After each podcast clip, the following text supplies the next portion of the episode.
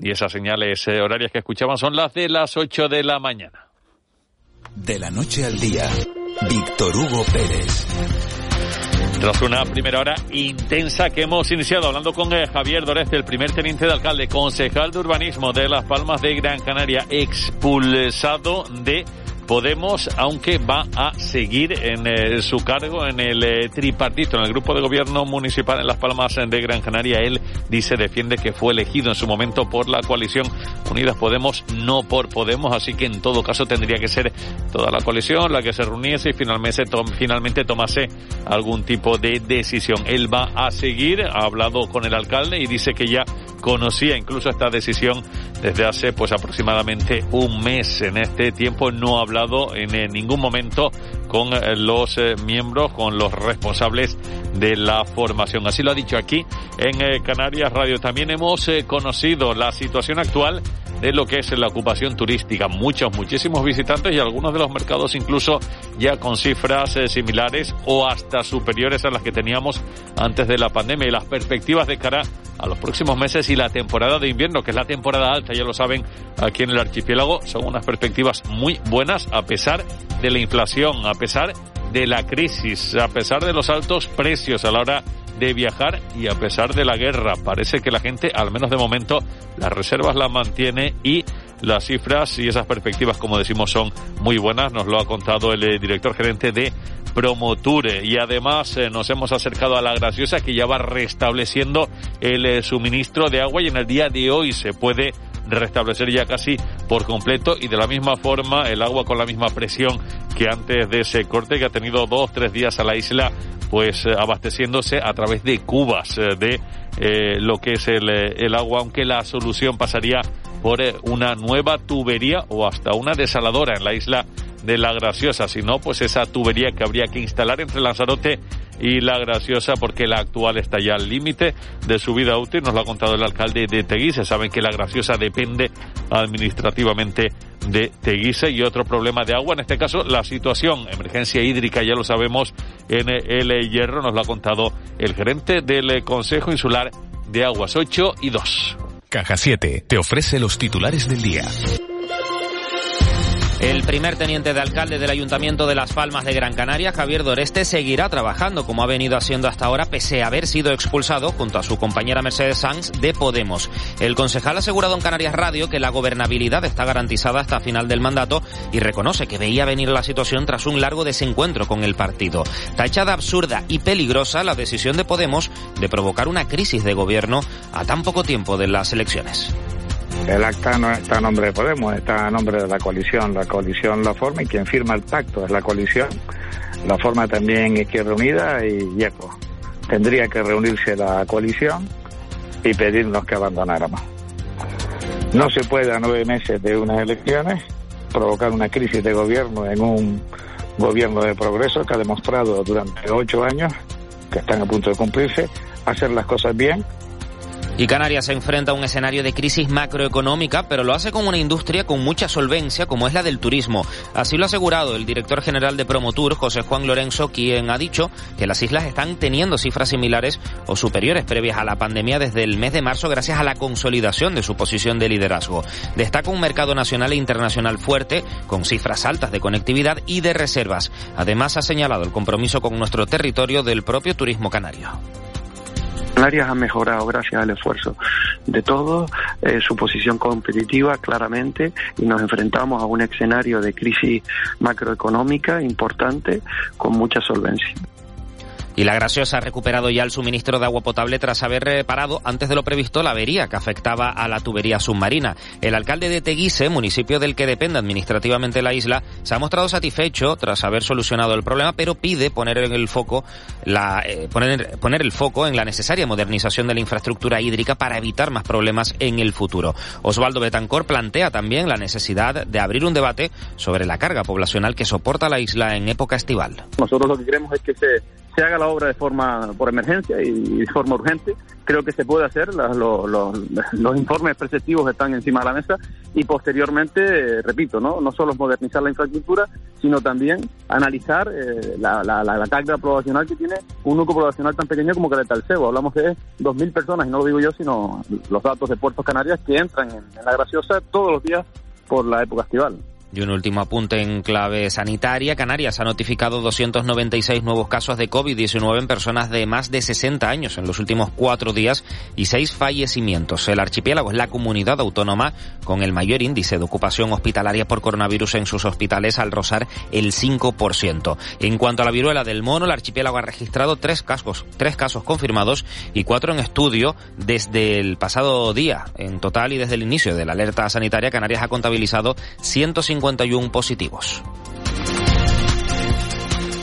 Dicen que si viajas solo llegarás antes, pero si lo haces bien acompañado, llegarás más lejos. Abrazar nuestras raíces nos ha hecho llegar hasta aquí. Alcanzar nuevas metas será posible gracias a ti. Caja 7. 60 años guiados por grandes valores. De la noche al día, Canarias Radio.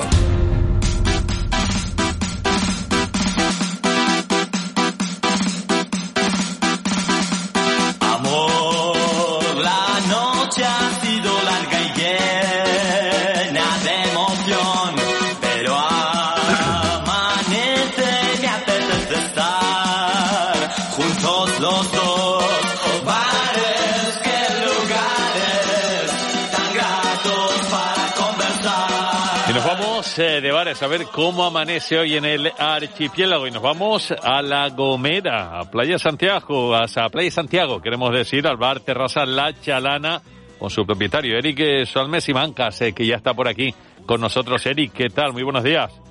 Muy buenos días a todos. Con esos apellidos mezcla, no sé si alemana Gomera, ¿no? Sí, alemán Gomera, sí. sí. Se nota, se nota. Eric, el bar eh, Terraza La Chalana en Playa Santiago, exactamente ¿Dónde está? Para que nuestros oyentes se hagan una idea y, si quieren puedan, eh, puedan acercarse. Eh, justamente está en la comarca de Playa de Santiago, sí. Eh, al lado del barranco, un poquito más afuera del pueblo. Sí. Está, ahí junto a la playa, a las orillas del mar. Vamos, facilísimo de, de, encontrar, ¿no? sí. Oye, y, la, y, lo que es el, el, bar terraza en sí, pues, pues realmente maravilloso, porque estamos viendo fotografías y, una auténtica delicia, ¿no? Un, un lugar pues maravilloso. Sí, de los pocos que quedan ya prácticamente en Canarias, ¿no? Que está eh, justamente directamente eh, en la playa. Sí, en la, misma playa. ¿Has tenido problemas con costas o, de momento no? Eh, hemos tenido un par de ellos. Me imagino. Oye, ¿qué horario tienen? ¿Abren desde tempranito o ya pues se centran más en lo que son media mañana, comidas y media tarde? Pues abrimos desde la, los jue de jueves a lunes, de 11 a, a 11 de la noche, mm. y, no, y, nos centramos más bien en lo que es el almuerzo y la cena. El almuerzo y, y, la cena desde las 11 de la mañana y hasta las 11 de la noche, es decir, para que los turistas pues eh, estén eh, por allí tomando el sol y cuando les entre apetito vayan allí pues, pues a comer, a merendar, a tomar algo, a refrescarse, a lo que sea hasta altas horas de la noche. Exactamente, pues desde 1986 creo que están abiertos además, o sea que, que, es un lugar emblemático y que tiene pues 22 y 14, 36 años ya de, existencia. Sí, lo fundó mi madre en el año 86. Sí. Ella, ella estuvo trabajando, trabajaba en el bar y en el colegio porque también era, cuidadora. Y, y, la verdad que ha ido ganando fama en los últimos años, bastante conocido que somos ahora.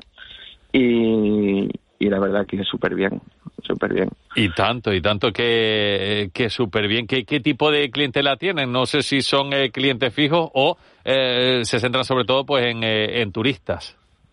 Tenemos clientes de todos tipos, sobre todo depende de la temporada. Ahora mismo en verano, mucho turismo nacional, de otras islas, nos viene de, de todos lados, y en invierno sobre, sobre todo trabajamos con turismo extranjero turismo extranjero. Eh, eh, en La Gomera muchos alemanes, ¿no? Sí, muchos, muchos. ¿Angela Merkel no ha pasado por ahí? Eh, estuvo en su época antes de ser canciller, creo. Me lo ha contado mi madre. antes de que fuera ¿Ah, sí? canciller, pasaba por aquí. sí. Ah, sí. ¿Y, y qué le gustaba? ¿Un atún en mojo, por ejemplo? ¿O, o- o qué se mandaba Angela Merkel? Cuéntame, cuéntame. Eh, la verdad que mi madre me contaba poco de, de ello. Claro, que en esa época, no, si no era canciller, no, no sería tampoco muy conocida, ¿no? No, no, no. No, mi madre la recuerda, la recuerda pasar ¿Ah, sí? por ahí, por el bar y sí. Sobre todo después, ¿no? Una vez vio la foto y la vio en, eh, en los periódicos y en la tele y dice, ay, pues esta es la que venía aquí por el bar. Sí, sí, sí, sí, sí. Qué bueno. Y después de ser canciller ya no, no ha pasado más. Eh, no, después de canciller Bueno. ya ha ido subiendo el standing. Bueno, bueno, bueno. Oye, que, que tiene también mucho mucho standing la, la charana, porque estoy viendo aquí pues pues los platos que preparan y son, vamos, para, para chuparse los dedos. Cuéntame, ¿qué, qué ofrecen normalmente en, el, eh, en lo que es en la carta? Nosotros nos especializamos sobre todo en el pescado. Ah, Claro. Vendemos vendemos pescado a la plancha y después tenemos nuestros platos que ya nuestros clientes conocen, que son el atún en mojo, los calamares a romana, hay sardinas fritas, eh, croquetas de la abuela que son caseras. Eh, tenemos también un plato estrella que son las gambas a la gomero. Las gambas a los gomeros, ¿o cómo es? Gambas al ajillo con salsa de queso blanco. ¡Toh! Mi madre. Mm, Y a la gente le encanta. No, no me extraña, no me extraña. ¿Qué más? ¿Qué más? A ver, dime, dime. Y es una carta cortita, en verdad. Sí.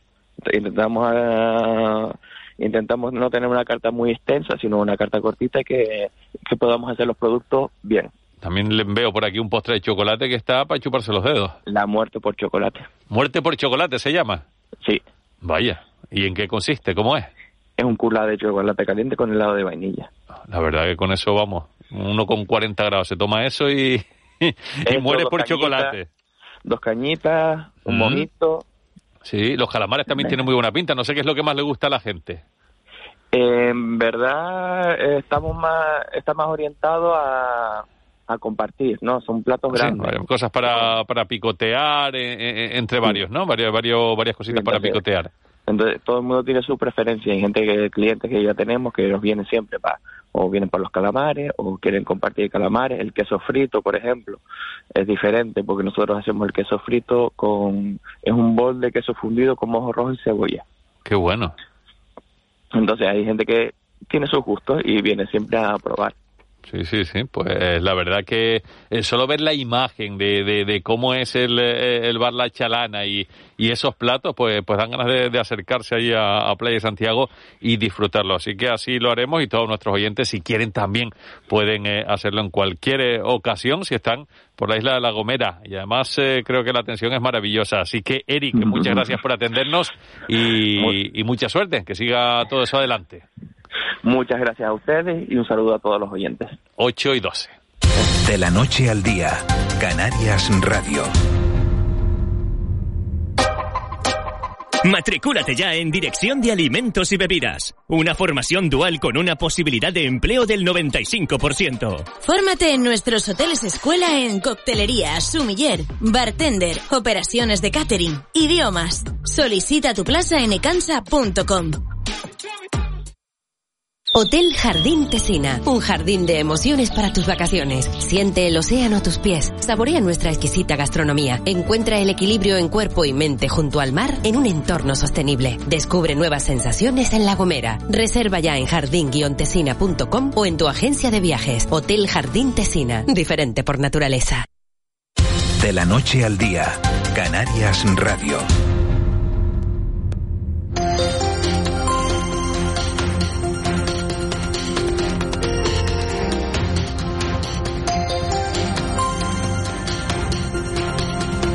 Repasamos eh, las claves de la actualidad. Lo hacemos hoy con eh, Chicha Rosarena. Chicha, ¿qué tal? Muy buenos días. Víctor Hugo, muy buenos días. ¿Cuándo sé te vas a ir a tomar las gambas al ajillo con salsa de queso blanco? Las gambas a la gomera o a la, a la gomero, dijo. Sí, sí, sí. la las gambas al ajillo con salsa de queso blanco. Sí, sí, bueno, un- una pinta, estaba viendo las fotos en, eh, eh, en internet eh, y, y vamos, daban ganas de, de quedarse acumulan, acampado. pero ¿eh? Siento, siento decírtelo, Víctor Hugo, pero se te acumulan las invitaciones. Pues- Entre los churros en Punta del Hidalgo. Sí, no, era en el puerto de la Cruz, era, en el puerto de la Cruz, compartiendo con el chocolate, sí, en sí, el sí. De la Cruz, perdón, es, es verdad. Y ahora lo de Playa Santiago en la isla de La Gomera, Vamos a tener que hacernos una ruta, pero sí. Vamos a ver, María Jesús Lillo también se apunta. María Jesús, ¿qué tal? Buenos días. claro, buenos días. Yo me apunto y al final morimos todos a esta hora después de escuchar con la muerte por chocolate. De un empacho, pero, pero totalmente. Eh, lo que no sé si después vamos a poder lavarnos las manos o no, sobre todo si estamos en la graciosa. Chicha, ya parece que ya se ha recuperado el suministro de, de agua en, en la graciosa a la espera de que pueda volver a romperse la tubería porque está ya al final casi casi de su vida de su vida útil. Vaya situación más propia de, del siglo pasado. ¿eh? Ese es el problema, que esperamos en todos los sitios hasta el final, hasta que llega el problema, en lugar de intentar tener un mantenimiento adecuado. Porque fíjate en qué mal momento, mes de agosto, la isla de la Graciosa, no solo con los residentes habituales, sino también lleno de gente. Te lo digo porque casualmente tengo un hijo mío allí pasando unos días y me dice que la isla está petada de gente, ¿no? Entonces, quieras que no, mm, es un problema. Pero yo siempre voy a lo mismo, falta previsión. Se sabe que hay una conducción de una isla a otra, se sabe que la Graciosa no puede volver a años atrás eh, digamos, a base de cubas y demás. Cuando yo leí hace dos, tres días que salía un barco de estos cubas para llevar agua, digo, hombre, mal asunto, ¿no? Mal asunto. Entonces yo creo que la prevención y el mantenimiento son dos palabras que hay que incluir habitualmente en la gestión y en este caso de la comunidad autónoma, del Cabildo de Lanzarote, del propio, de la propia institución de la isla de la Graciosa, en fin, mm, no esperar a que esto suceda, simplemente ese es el titular, no esperar a que esto suceda. María Jesús. El problema de todo esto, eh, y, tiene razón lo que dice Chicha, pero aparte el problema de todo esto es que, llevamos demasiado tiempo dándonos cuenta de que en las islas todo lo que tiene que ver con las obras hidráulicas lleva o un retraso o una falta de mantenimiento o enorme y, tiene mucho que ver con la suspensión de aquellos convenios, pero también tiene mucho que ver, y lo han señalado ya bastantes personas, con que las obras hidráulicas en el fondo mm, no se ven y al no verse, entre comillas, no dan votos. Entonces se prioriza otro tipo de obras que no hay por qué retrasarlas tampoco, pero yo creo que hay que combinarlo todo, ¿no? Y que y, hay islas como Fuerteventura en que las canalizaciones están tan mal, o, la propia isla de Lanzarote en que las canalizaciones de agua están tan mal que se desperdicia un montón de agua porque no se ha hecho un mantenimiento adecuado o no se han sustituido las tuberías que se tendrían que haber sustituido y lo que no podemos permitir es que haya una población aparte de la población flotante, sin un suministro de agua adecuado en, en pleno siglo XXI. la población habitual, más la que se añade en los meses de julio y agosto preferentemente, pues es un problema. Además, el problema del agua en algún momento todos lo hemos padecido por unas cosas o por otras, igual que el de la electricidad y los ceros energéticos, y sabemos que eso repercute muchísimo en el día a día, en el desarrollo de la vida normal de las personas, ¿no?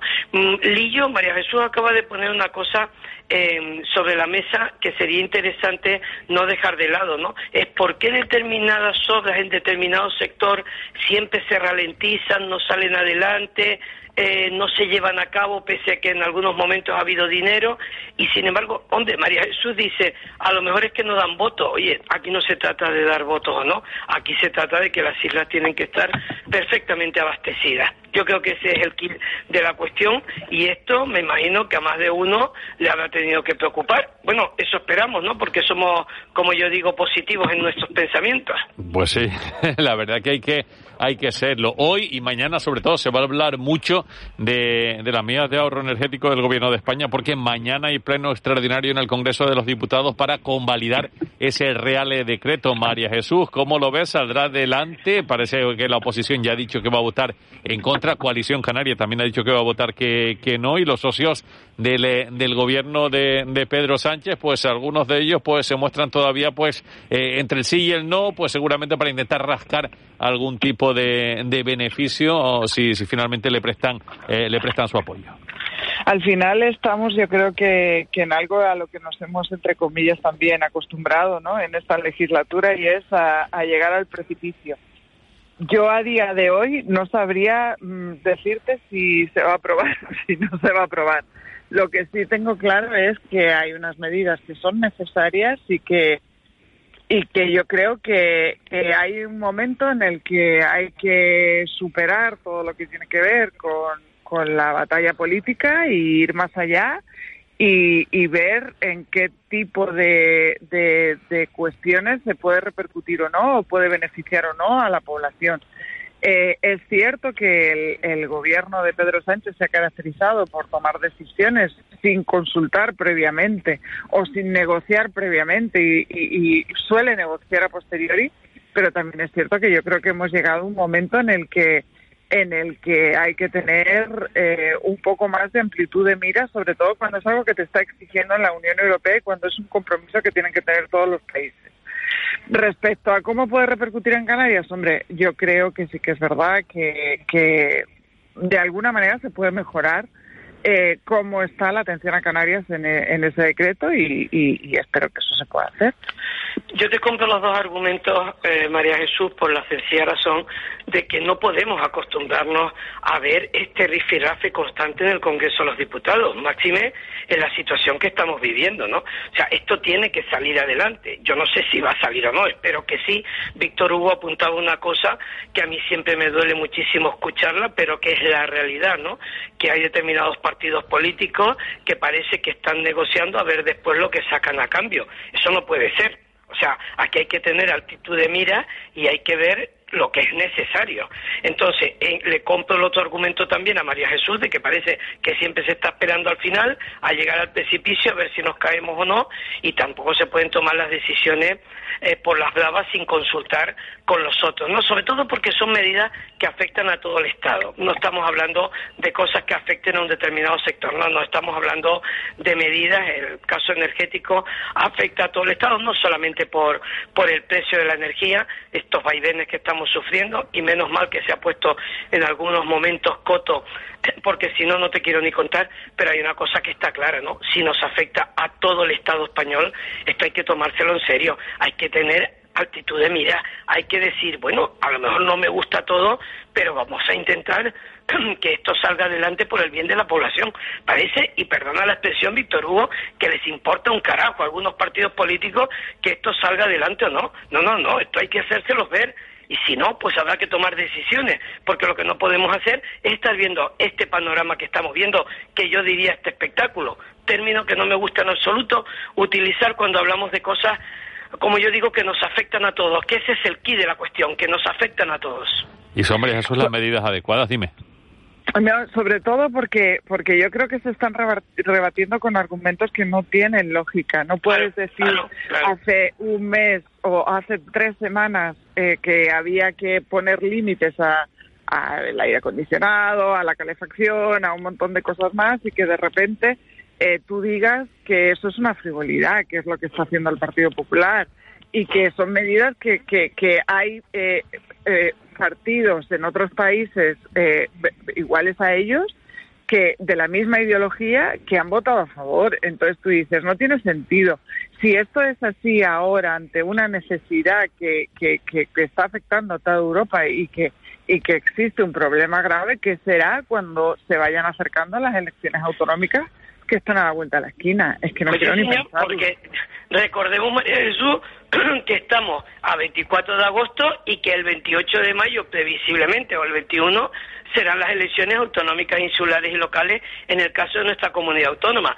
Si ya estamos con esta y por supuesto en el resto de España, porque las municipales, hay que recordarlo, se celebran en todos los sitios, no las autonómicas, porque sabemos que hay comunidades autónomas que van por otro lado, pero desde luego las municipales sí. Entonces, con este espectáculo, ¿qué pasa? Que la población vamos a sufrir, eh, digamos, el que estemos permanentemente en campaña electoral.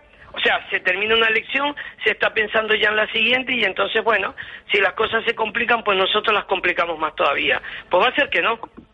Oye, eh, también tenemos eh, más eh, polémica, más madera con lo que va a ser la sede del Centro Vulcanológico Nacional y esa ubicación. Ayer hablaba el presidente del Cabildo de La Gomera y líder de la agrupación socialista Gomera, Casimiro Curvelo, apuesta por La Palma. También eh, lo hacía pues eh, Román Rodríguez, lo hacía aquí en estos eh, micrófonos, el vicepresidente canario, el presidente del Cabildo de La Palma, el presidente del Cabildo de Tenerife y Nemesio Pérez apostaban por, por Tenerife. No sé, sigue esa, esa guerra por cuál va a ser esa, esa sede o, la ubicación definitiva, María Jesús. Sí, yo creo que, bueno, mm, que este tipo de guerras también, tampoco, es que, es que no son entendibles. Quiero decir, al final, yo creo que hay que coger unos criterios eh, objetivos y adecuados para decidir dónde tiene que estar esa sede.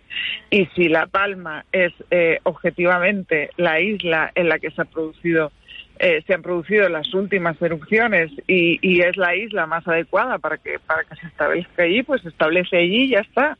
Porque al final estamos criticando que, que somos una región ultraperiférica y que de y que se que cuando que se centraliza todo en la península y cuando nos toca a nosotros al final volvemos a tener ese esa, ese centrismo en las islas mayores y no mayores sino en las islas capitalinas y olvidar de alguna manera las islas no capitalinas. Entonces yo creo que deben ser criterios objetivos los que se, los que determinen dónde se tiene que, que, que, en este caso no está la isla de Gran Canaria por medio, salvo las declaraciones de Román Rodríguez como vicepresidente de la comunidad autónoma, pero hay una cosa que le tenemos que dejar claro a los oyentes de Canarias Radio la Autonómica, ¿eh? y es que espero que esta decisión esté súper tomada y no levanten la sede del Centro Vulcanológico Nacional de Canarias después de las peleas que estamos viendo, ¿no? Aquí hay que tomar una decisión de forma totalmente objetiva. Yo creo que cualquiera de las dos islas lo puede ser. Lógicamente, Nemesio Pérez lo explica a su manera, porque él es un entendido. Pedro Martínez, el presidente del Cabildo de Tenerife, lógicamente quiere que sea Tenerife. Mariano Hernández Zapata, el presidente del Cabildo de La Palma, quiere que sea La Palma. Lo que no acabo de entender es la opinión de Román Rodríguez y de Casimiro Curvelo. Y lo digo con la sinceridad que me caracteriza. Mira, Víctor Hugo, mira, María Jesús Lillo, vamos a dejarnos de, mm, de más confrontaciones y vamos a esperar que se enfrenten Tenerife y La Palma. Ya es lamentable, no echemos más leña al fuego. No sé si ustedes estarán conmigo en esta, en esta senda. Entonces, bueno, el presidente del Cabildo de La Palma, lógicamente, tenemos elecciones, lo repetimos a la vuelta a la esquina y está en su papel. Aparte de la situación que ha vivido la isla de La Palma, que el mes que viene se cumple ya un año de, de, la erupción. Pero hombre, ¿para qué se tienen que meter otros de otras islas? Es lo que yo me pregunto. Vamos a dejar a los científicos, a los que entienden, que decidan dónde es sin ningún tipo de presiones. Entonces, yo no sé si ustedes estarán de acuerdo con esto, pero si todos los días ahora, Víctor Hugo, vas a tener a alguien que salga y se le, mm, te diga la ocurrencia de turno, pues mal asunto, mal asunto. Yo lo opino así y por eso lo cuento así. Y eso que estamos, María Jesús, en, eh, en agosto y la mitad de la gente está de vacaciones, hay que llegue septiembre para que tú veas. De todas maneras, yo creo que, y estoy con Chicha, en que hay cuestiones que, que por muchas opiniones que vemos, que si yo puedo opinar que el instituto tiene que estar en un lado o en otro, pero yo no soy una persona con la cualificación necesaria para decir dónde tiene que estar un instituto de esas características. Quizás yo no creo que, que, que, se vayan a llevar el Instituto Volcanológico de Canarias por el hecho de... de, bueno, sería el colmo, ¿no? Porque básicamente porque el territorio con mayor eh, eh, riesgo vulcanológico es, es Canarias, ¿no? Pero sí que es verdad que, que yo creo que, que, bueno, que al final todos opinamos, pero que hay cuestiones sobre las que es mejor que dejar a las personas detalle, que, decidan. Yo añadiría un detalle, María Jesús, si Víctor Hugo me lo permite, no es otro titular. En estas cuestiones, espectáculo el mínimo, por no decir que sea inexistente. Mm. Es que no nos beneficia nada. Lo dijimos, acuérdate, Víctor Hugo, semanas semanas atrás. No sé si estaba con María Jesús Lillo o con Carmen Vecino, pero ya hablamos de este tema en reiteradas ocasiones. Mm, Entonces, espectáculo en este tema, ninguno. Y la gente que vaya a lo suyo y opine de lo suyo. Pero lo que no puede ser es que esto se enfangue de una manera totalmente lamentable, porque bueno, a ver si todo el mundo va a querer opinar ahora. Oye, pues lo dejamos aquí, Chicha, María Jesús. Eh, muchas gracias a las dos, como siempre. Hasta la próxima. Gracias a ti. Un abrazo. Adiós, María Jesús. De la noche al día, Canarias Radio. En Cristalam tenemos la solución definitiva para el exceso de calor en edificaciones. Nuestras láminas de control solar 3M para cristal con una reducción térmica de más de un 80% y libres de mantenimiento son eficiencia energética en estado puro, sin obras, sin cambiar los vidrios, en exclusiva en Canarias, solo en Cristalam. Visítanos en cristalam.com. En Worten nos preparamos para la vuelta al cole con los mejores precios y las mejores marcas. Apple, HP, Asus, Acer, Emplay y muchas más. Con la mejor financiación sin intereses. En nuestras 17 tiendas de Canarias en nuestra web canarias.worten.es. Worten, todo lo que necesitas para esta vuelta al cole. De la noche al día, Canarias Radio. 8 y 29 todavía tenemos eh, en eh, mente esas imágenes eh, dramáticas de los incendios que hemos tenido recientemente en varios puntos de la península, en Mejís, por ejemplo, lo que hemos pasado aquí en Canarias, en Los Realejos, en Tenerife, también en estas últimas fechas, los incendios ya realmente pavorosos en, Francia que han hecho que incluso bomberos de, de otros países hayan tenido que ir a, ayudar porque no había manera de, de, controlar el fuego. Nos preguntamos qué es lo que está pasando. Vamos a hablar con Mónica Parrillas, la portavoz de incendios de Greenpeace España. Mónica, ¿qué tal? Muy buenos días.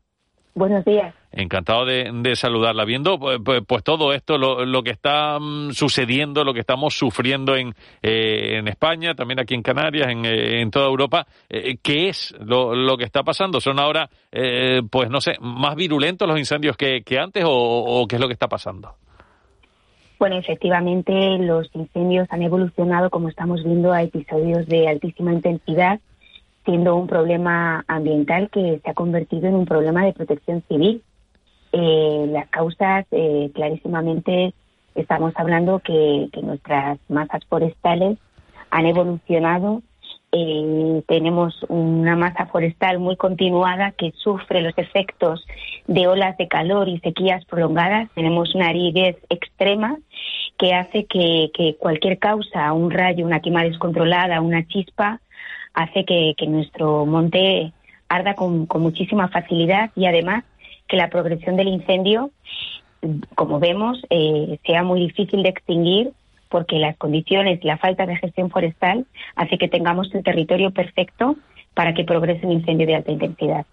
Es decir, que en parte también eh, eh, están motivados por, esa escasez de precipitaciones, la, sequía y, la aridez que hace que, precisamente sea pues, pues, el caldo de cultivo ideal para que los incendios sean cada vez más virulentos. Totalmente. El cambio climático explica el, agravamiento de estos incendios, no explica el origen. Recordemos que el 95% de los incendios está a la causa humana, o sea, el riesgo, probabilidad de, de, inicio de fuego está ahí la causa humana.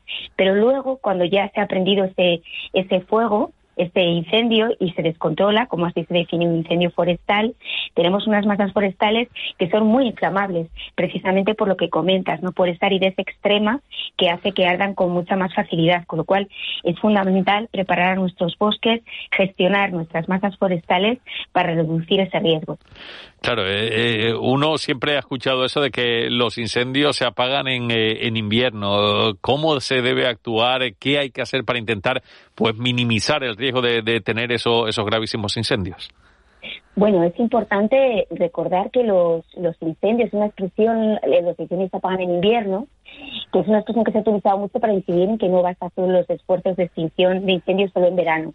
Recordemos que, que en invierno también hay incendios y los incendios se apagan cuando se producen es decir, durante todo el año. De hecho, este año, antes de que empezara la época estival, ya teníamos grandes incendios en, en, en Zamora y, ha habido también en, en, otros sitios, ¿no? Con lo cual, es muy importante que, que, haya eh, trabajos preventivos que aseguren que, esta continuidad de, vegetación, de masas forestales, eh, fruto del abandono rural, fruto del abandono de las actividades de cultivos que se han matorrealizado y han hecho que tengamos masas forestales muy continuas, necesitaremos eh, hacer una gestión forestal sostenible para intentar que este paisaje sea discontinuo, fragmentado, para que cuando lleguen las llamas se puedan frenar, se puedan se, evite el avance del fuego, ¿no? Porque no tiene el combustible, ¿no? La comida que alimenta el fuego. Y será muy muy necesario que se invierta, que realmente haya presupuestos que garanticen que hay tratamientos selvícolas en nuestras masas forestales. De un tiempo a esta parte hemos eh, escuchado un, término pues, pues, pues, nuevo, eso de los incendios, eh, creo que son de cuarta generación. Eh, exactamente, ¿qué son? ¿De qué estamos hablando? Bueno, cuando se habla de generaciones de incendios, al final es una clasificación que se ha creado precisamente, además de, gente experta, de, expertos aquí en España, hablamos de que ya se habla de una sexta generación, que se habla de que Sexta, los sexta, sí, efectivamente, es una, una, una categoría de, de incendios que al final lo que nos está hablando es de cómo han evolucionado los incendios. La sexta generación nos habla de que son mega incendios que están causados por la aridez extrema, ¿no? lo que hemos comentado antes.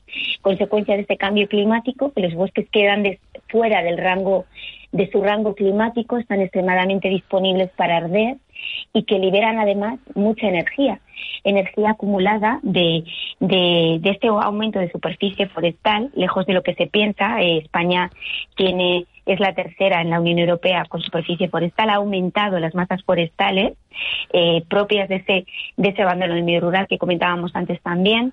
Eh, entonces lo que hacen es que haya mucha energía acumulada y además con mucha aridez hace que incluso los propios incendios generen sus propias eh, sus propios eh, tormentas de fuego que son muy difíciles de comportamientos erráticos y muy y lo que comentaban los operativos de extinción que son los verdaderos testigos de esto eh, que hablan que, que con que con la extinción no resuelve no con más medios no se resuelven este tipo de incendios.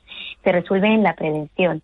Se resuelve en la prevención, porque cuando llegan este tipo de incendios vemos que son los causantes de la mayoría de la superficie quemada, vemos que además causan, bueno, eh, auténticos dramas, ¿no? Eh, es muy importante además que, veamos que hay muchísimos desalojos masivos eh, en estas masas forestales tan, tan vulnerables, además insertan casas, lo que llamamos interfaz urbano-forestal, urbanizaciones, casas aisladas, en, en, zonas que son de alto riesgo, en el que se incumple de forma, de forma reiterada la normativa de los planes preventivos que marca la ley de montes. Como veis, queda muchísimo por hacer. Es un problema social y ambiental que tiene que ser, pues, en la primera en, la primera página de la agenda política. Y tanto que, que si tenemos que prepararnos para incendios cada vez más, eh, más fuertes y más complicados para la extinción. Tenemos que prepararnos, la, la sociedad en su conjunto, para prevenirlos. Como habíamos dicho, el 95% de las causas son de origen humano, con lo cual es muy importante el comportamiento cívico en, el monte, el, que no se metan maquinaria en época de riesgo estival, de riesgo de incendio, el que mm, el que el que bueno que se reduzcan las quemas, que, las, que el fuego se, se usa mucho para gestionar las los rastrojos y todo eso, hay que hacerlo cuando esté autorizado. Hay un montón de cosas que podemos hacer. Pero luego, además, eh, es de obligado cumplimiento. Tenemos que tener una cultura de autoprotección, tenemos que hacer planes de autoprotección en nuestras viviendas. Eh, y pedir también a nuestros municipios que tengan los planes de, preventivos y de emergencia local. Y así reduciremos mucho la respuesta cuando llega las llamas, porque recordemos que el, el, operativo primero hace la salvaguarda de las personas, como, como es lógico, luego las casas, aunque estén vacías, y luego ya el, el bosque, ¿no? El medio ambiente. Con lo cual, todo lo que podamos eh, acotar la incertidumbre, ¿no? Eh, esa cultura de, de asumir que, que, en España hay, hay incendios y siempre los va a haber, pero vamos a hacer que esos incendios sean mucho menos dramáticos, de baja intensidad, con lo cual, eh, como sociedad en su conjunto, tenemos que hacer, hacer mucho. Se habla, se habla mucho, por ejemplo, de que la gente que tiene casas en, eh, en lugar de, riesgo, lo que, lo que debe hacer primero que nada es tener limpios a lo mejor eh, pues unos 10 metros alrededor de, de su vivienda, eh, encargarse ellos mismos de, limpiarlos y dejar totalmente descubiertos esos 10 metros alrededor para evitar que, que si hay un, un, fuego, pues, pues acabe propagándose y llegando a, a alcanzar y a quemar su, su propia casa, por ejemplo, ¿no? Sí, eso, por ejemplo, es una de las de las condiciones, de las características en un plan de autoprotección, ¿no? Generar esa faja, esa franja de seguridad que asegure que cuando, que cuando viene un incendio cerca de tu casa, se pueda parar. Incluso que haya también un espacio de defensa para el operativo de extinción, ¿no? Porque si no, hay que facilitar también a los operativos el que puedan hacer su trabajo y, ayudarnos, ¿no? Toda la, toda la parte de, de limpieza, por ejemplo, de las chimeneas. Eh, si no están limpias, cualquier pavesa vas a ayudar a que, a que el tejado eh, entre las llamas, eh, las leñas, las leñas que no estén cerca de la fachada, eh, cuál es cuál es la, la valla, ¿no? La valla con la que con la que delimitamos nuestra casa, que no sea de vegetación que arde con facilidad. Sí, son medidas, medidas sencillas, pero pero que hay que tener en cuenta y, aplicar. Mónica Parrilla, portavoz de incendios en eh, Greenpeace España. Muchas gracias por atender en directo a la radio autonómica, muy amable por esos consejos y por esas explicaciones. Un saludo. Un saludo. De la noche al día, Canarias Radio. Y vamos a ocuparnos eh, de un eh, caso, ya se lo contábamos, hablábamos con Joaquín Amils, el portavoz de SOS Desaparecidos en la pasada semana, hablamos eh, de esa pequeña, una niña Alena, de, apenas un par de añitos de, de edad, que pues su madre se la, se la llevó y no se sabe dónde está ni, ni nada de ella. Hay dictadas órdenes internacionales, su rostro aparece en los cajeros de, de toda Europa, pero de momento poco nada se sabe. Bueno, mejor que nos lo cuente el padre de la pequeña, el padre de Alena. Él es eh, Joel, ya nos escucha. Joel, ¿qué tal? Muy buenos días. Hola, buenos días. Encantado de saludarle. Antes de nada, eh, ¿hay alguna última hora, novedad? ¿Cómo está ahora mismo la situación, Joel?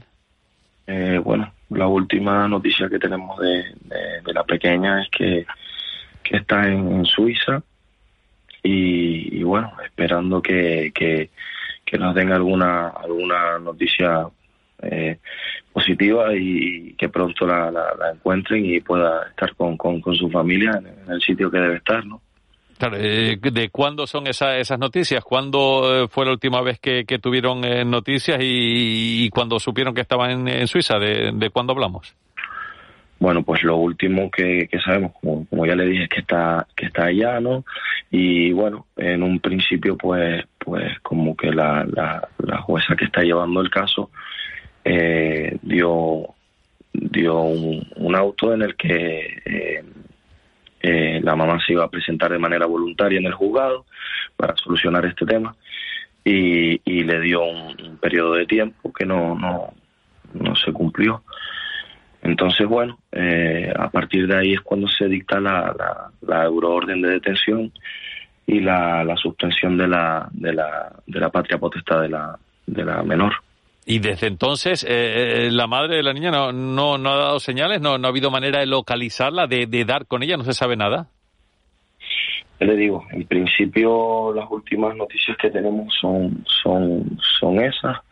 No, no, no hemos tenido más noticias y, y, bueno, esperemos que, que, pues en breve eh, no, no, nos digan que, que, viene o que, o que la han encontrado o, lo que sea, pero vamos, que porque la niña vuelva, vuelva a estar con nosotros, que ya hace más de un mes que no, no la vemos pero, no han podido entonces dar con la madre, no responde al teléfono, no, no contesta. qué pasa? Que desde que desde que se dicta la euroorden, eh, nosotros estamos en contacto con, pues con un poco con la policía judicial y, y lo que nos comenta, bueno, que esto ya es eh, eh, esto queda en manos un poco de, del juzgado de, al que recibe la, la euroorden en, Suiza y de las autoridades las autoridades del, del, del país no eh, eh, poco más pueden hacer ellos aquí.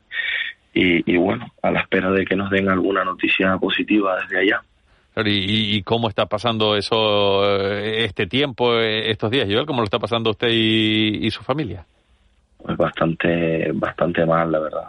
Bastante, bastante trágico y bueno, es una situación que, que no, no, no sé muy bien cómo definirlo con, con palabras, no, no, no tiene, no tiene ni nombre esto. Claro, eh, ¿qué, qué, qué, es lo que pretendía eh, la, la madre de, de, Alena, la madre de, de la niña? Mm, ¿Irse a, eh, a Suiza, desaparecer, quedarse allí, mm, irse a, a, otro país para, para quedarse con la niña? ¿Qué, qué es lo que, lo que parece que pretendía hacer?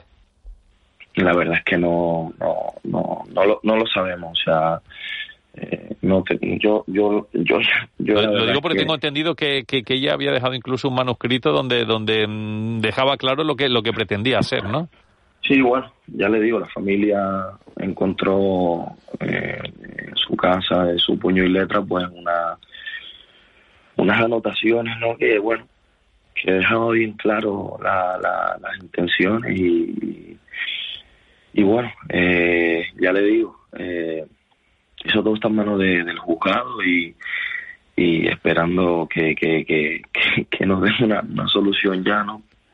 Claro, eh, eh, ella incluso llegó a, mandar al, al, juzgado, pues, pues creo que una copia de los billetes para, para regresar, los billetes de, de vuelo para, para regresar y, y, nada, sin embargo ni, ni los usó ni, ni nada, sino que, que bueno, que, que dejó de dar, de dar señales, ¿no? Sí, eh, ya le digo, eh, tenía que, volver en, el periodo en el que la jueza lo, dictó. Y bueno, pues en principio ni volvió ni, ni avisó de si, si la, el, no regreso, el no regresar era con, con algún problema o algo. Ya le digo, ni regresó ni dio ninguna explicación eh, eh, pertinente al, juzgado y, bueno, eso fue lo que hizo pues a la, a la jueza que lleva el caso dictar una cosa tan tan grave como, como es una euroorden, ¿no? Claro, eh, de, detención. Es verdad, Joel, que usted eh, fue denunciado en varias ocasiones por violencia de género, incluso por un delito sexual a su hija. Sí, eso eso es cierto. La, la cuando todo esto empieza cuando eh, mm, vamos a hacer el cambio de la custodia monoparental que tenía la mamá a la custodia compartida. Cuando nos ponen el, el cuando un juzgado en una sentencia firme no, no nos pone un convenio regulador, ¿vale?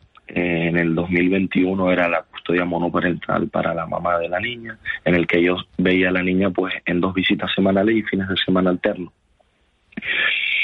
Eso en el 2021. Y en la misma sentencia eh, me daban la custodia compartida a principios del 2022.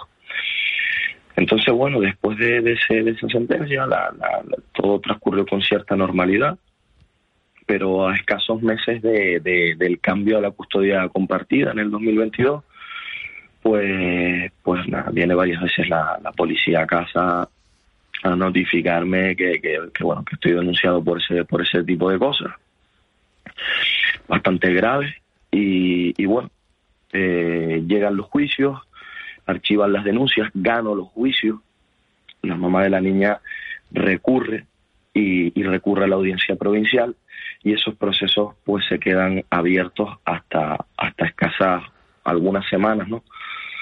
Eh, es por la gravedad del asunto y, y, y, por todo esto que estaba pasando que, que bueno, que gracias a Dios pues la, el juzgado le, ha dado prioridad a esto y, y han, resuelto, ¿no? Y han resuelto que, bueno, que de nuevo, en el recurso que presentaba la mamá, que no hay absolutamente nada, desestiman totalmente todo y actualmente, pues, pues no tengo absolutamente nada eh, en mi contra, sino tengo todos los juicios ganados, tanto desde un principio hasta los juicios que ella ha recurrido de la audiencia provincial y ahora mismo entonces estamos eh, con esa euroorden en marcha y a la espera de que eh, pues eh, la justicia europea o, en Suiza, si es donde está ahora mismo la, madre de la pequeña con, con la niña, con Alena, pues pueda dar con ella y, traer a la niña otra vez para casa, ¿no? Con mucha fe, la verdad, con mucha fe y, con muchas con muchas ganas de que, de que esto suceda ya, ¿no? Porque es que esto no no no tiene nombre, o sea, no tiene sentido absolutamente nada, ¿no? Ya le digo, tanto yo, la familia, todo el mundo, pues, pues está en un sin vivir. Joel, pues eh, muchas gracias. Eh, esperemos que pronto se resuelva por el bien de, de todos este, este asunto y, y, aquí, por supuesto, lo iremos, lo iremos contando. Muchas gracias. Un saludo muy grande. Muy buenos días. Muchísimas gracias. Buen día. De la noche al día, Canarias Radio. Mientras te das un bañito en el mar, también piensas en los mejores precios de Canarias. Papas del país a 98 céntimos y filete añojo a 11,49 el kilo. solo hasta el 8 de septiembre. En Hiperdino, desde siempre, los mejores precios de Canarias. Llega Hola Golf a Canarias por cuarto año consecutivo. La Federación Canaria de Golf pone en marcha la campaña Hola Golf. Más de 1.500 personas se han introducido en este deporte a través de Hola Golf. Si quieres probar el golf, este es tu momento. Inscríbete en holagolf.es.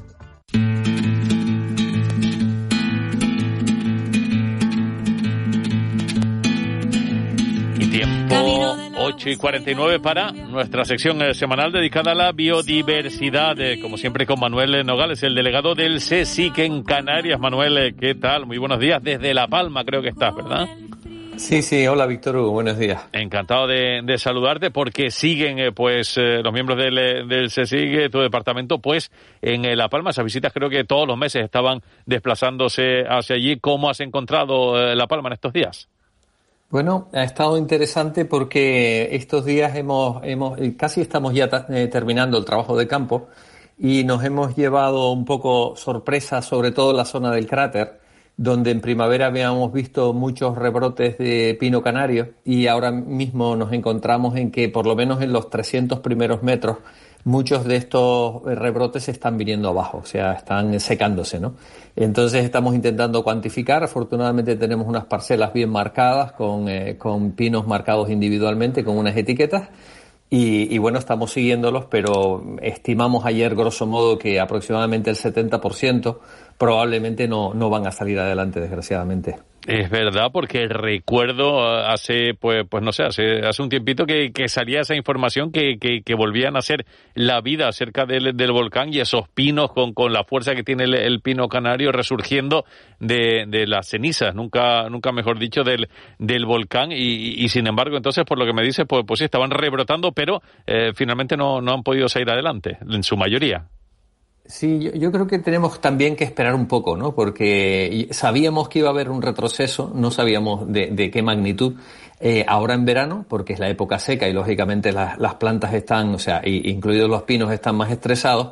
Pero lo que sí está claro es que hemos de esperar un poco a ver cómo nos viene la entrada del otoño y del invierno, a ver si las aguas un poco pues, pues pueden ayudar, ¿no? A que algunos de estos que ahora tenemos dudas de que salgan adelante, pues lo hagan, ¿no? Y, y tengan éxito. Desde luego, Víctor Hugo, este, independientemente de lo que ocurra, es un, es un pin-off, eh, vamos, excepcional, ¿no? Eh, tiene tres características claves que lo hacen excepcional, como es la, la gran corteza del tronco, que a veces tiene hasta, hasta 7 centímetros y 8 centímetros de, de grosor. Ese, eh, esa, esa estructura externa de corcho que lo protege no solo se encuentra en, la- en el tronco principal, en las ramas, sino que también se adentra en las primeras partes de las raíces. Luego tiene eh, en ramas y troncos un, eh, un tejido que se denomina como parénquima, que tiene una alta capacidad de rebrote y esta es una, es una de las características que, que hablamos de los pocos pinos del mundo, probablemente de los siete u ocho especies del mundo que son capaces de tener eh, rebrote de cepa y también que tiene unos, unas piñas que se llaman serotinas y que se abren solamente con calor y que en Canarias lo hacen fundamentalmente con esos rigores de temperatura alta que tenemos entre julio y, agosto. Pero además del eh, pino canario, sí que tenemos pues, pues otras noticias sorpresas como es eh, el renacer de otras especies como higueras o castaños, por ejemplo. Sí, y moreras también, que Ah, hemos ¿también? estado viéndolas, sí, sí, sí, hemos estado viéndolas estos días, en, sobre todo las inmediaciones del cráter. No las habíamos podido identificar bien porque es que como es una planta que, que produce hojas eh, temporalmente en el año, eh, la verdad es que cuando estaban muy pequeñitas pensábamos de lejos que se podían tratar también de higueras, pero ahora hemos comprobado que no, que las moreras han resistido, o sea que esas tres especies, castañeros, eh, moreras e higueras, eh, han resistido yo creo que bastante bien. Lo que pasa es que, claro, estamos viéndolas, eh, Víctor Hugo, con, eh, con, un, con más de un metro y medio de espesor de ceniza volcánica. O sea que lo que estamos viendo es solamente una parte, ¿no? Sí, sí, sí, es, es sorprendente totalmente. Imagino que, que, que también les habrá pillado a ustedes por sorpresa, sobre todo eh, se sabía pues, pues la resistencia del pino canario, pero también estas otras especies vegetales, imagino que les habrá pillado también un poquito por sorpresa o, o no sé si se lo esperaban. Eh, sí, la verdad es que no, pero claro, hemos ido descubriendo un escenario eh, nuevo, ¿no? Porque una erupción volcánica, además esta que la hemos podido estudiar bastante bien desde el minuto uno, eh, la verdad es que nos ha dado sorpresas. O sea, ahora pensamos que probablemente la condición de muchas de las plantas que viven en islas de tener condiciones leñosas es muy probable que estén ligados al volcanismo, porque en prácticamente en tres kilómetros a la redonda o, algo más, incluso cuatro kilómetros a la redonda de lo que ha sido el cráter, del volcán de Tajogaite, lo que tenemos eh, que ha sobrevivido de plantas son plantas leñosas. ¿eh? Todas las plantas herbáceas y de porte más eh, endeble, todas han desaparecido. O sea que eso nos lleva a pensar que probablemente la condición de leñosidad de, de, muchas de las plantas que han evolucionado en terrenos volcánicos tenga muchísimo que ver con esos grandes espesores de cenizas que las plantas pequeñas, pues claro, lógicamente quedan completamente cubiertas, ¿no? Manuel, ¿y, en cuanto a los pájaros, las aves en general? Bien, eh, eh, eh, ayer mismo hemos hecho los censos mm, más cercanos al volcán y en esa zona todavía, por lo menos a 500 metros, todavía se nota bastante el impacto. Es un poco, para que se hagan una idea los oyentes, un poco de aspecto tipo Chernobyl, ¿no? Con mucho, todavía muchísima ceniza, poca vegetación, todo muy abierto. Y entonces eh, los pájaros se aventuran, por ejemplo, vimos palomas comiendo semillas de pino, que eso es muy habitual cuando, en esta época, cuando se produce la apertura de las piñas. Ya se produjo en el mes de julio, el mes pasado, pero todavía siguen habiendo bastantes palomas. Algunos canarios vimos también, algunos bandadas de canarios de 10, 12 ejemplares. Eh, luego están llegando también los pinzones vulgares que desaparecieron en la primera semana cuando comenzó la, la erupción. Ya estos los estamos viendo ya prácticamente desde marzo, desde primavera pero siguen presentes en la zona y, y algunos eh, correcaminos, que son los pájaros camineros que llamamos aquí en Canarias, que son unos pajaritos pequeños que realmente se desplazan caminando por el suelo, que esto es muy curioso porque aquí en eh, los pinares de La Palma son eh, más abundantes que yo creo que en algunos pinares del resto del archipiélago, por lo menos de acuerdo con mi experiencia, ¿no? Y, los estamos viendo también. Eh, lo que pasa que, claro, en ese, ese primer kilómetro más cerca del cráter todo es mucho más pobre, pero sin embargo el pinar se está recuperando mejor ahora en el sur que en el norte, que es una cosa que es el sentido contrario de lo que ha ocurrido hasta ahora para, para el pinar, ¿no? Oye, y, eso por aire, por, por, tierra, se me vienen a la mente, por ejemplo, los lagartos tan abundantes en, eh, en Canarias. Eh, ¿Han vuelto a aparecer, no? ¿Cómo está eso? Bueno, el, el grupo de los lagartos, eh, Víctor Hugo, es el más, el más afectado, sin lugar a duda, por lo menos de los animales vertebrados, animales que tienen huesos, ¿no? es sin duda el más afectado, conjuntamente también con los perenquenes, o los salamanquesas, que, que, llaman aquí en La Palma. esos animales prácticamente mm, están ausentes Creo que cabrían en, el dedo, en, los dedos de una mano eh, los que hemos visto en, desde que terminó la erupción del volcán y previamente me comenta la gente del lugar que eran pues, relativamente abundantes como ocurre en el resto de estas zonas, ¿no? de estas altitudes. Claro, ¿y, otros invertebrados además de los lagartos? Sí, eh, eh, los invertebrados se están recuperando bien, eh, más cerca del cráter, como ocurre con otros grupos de tanto animales como vegetales, les cuesta más. Lo que estamos viendo en las inmediaciones del cráter son em, em, insectos de gran tamaño y que tienen gran capacidad de desplazamiento, como por ejemplo ayer vimos hormigas león allí y hoy hemos visto algunos saltamontes grandes, libélulas también en vuelo y algunos gorgojos de, la familia de los curculiónidos son estos que tienen una trompita, unos escarabajos con una trompita prominente en la parte anterior y que estos están muy ligados a la madera muerta de los troncos de los pinos, ¿no? Que han muerto en esa zona.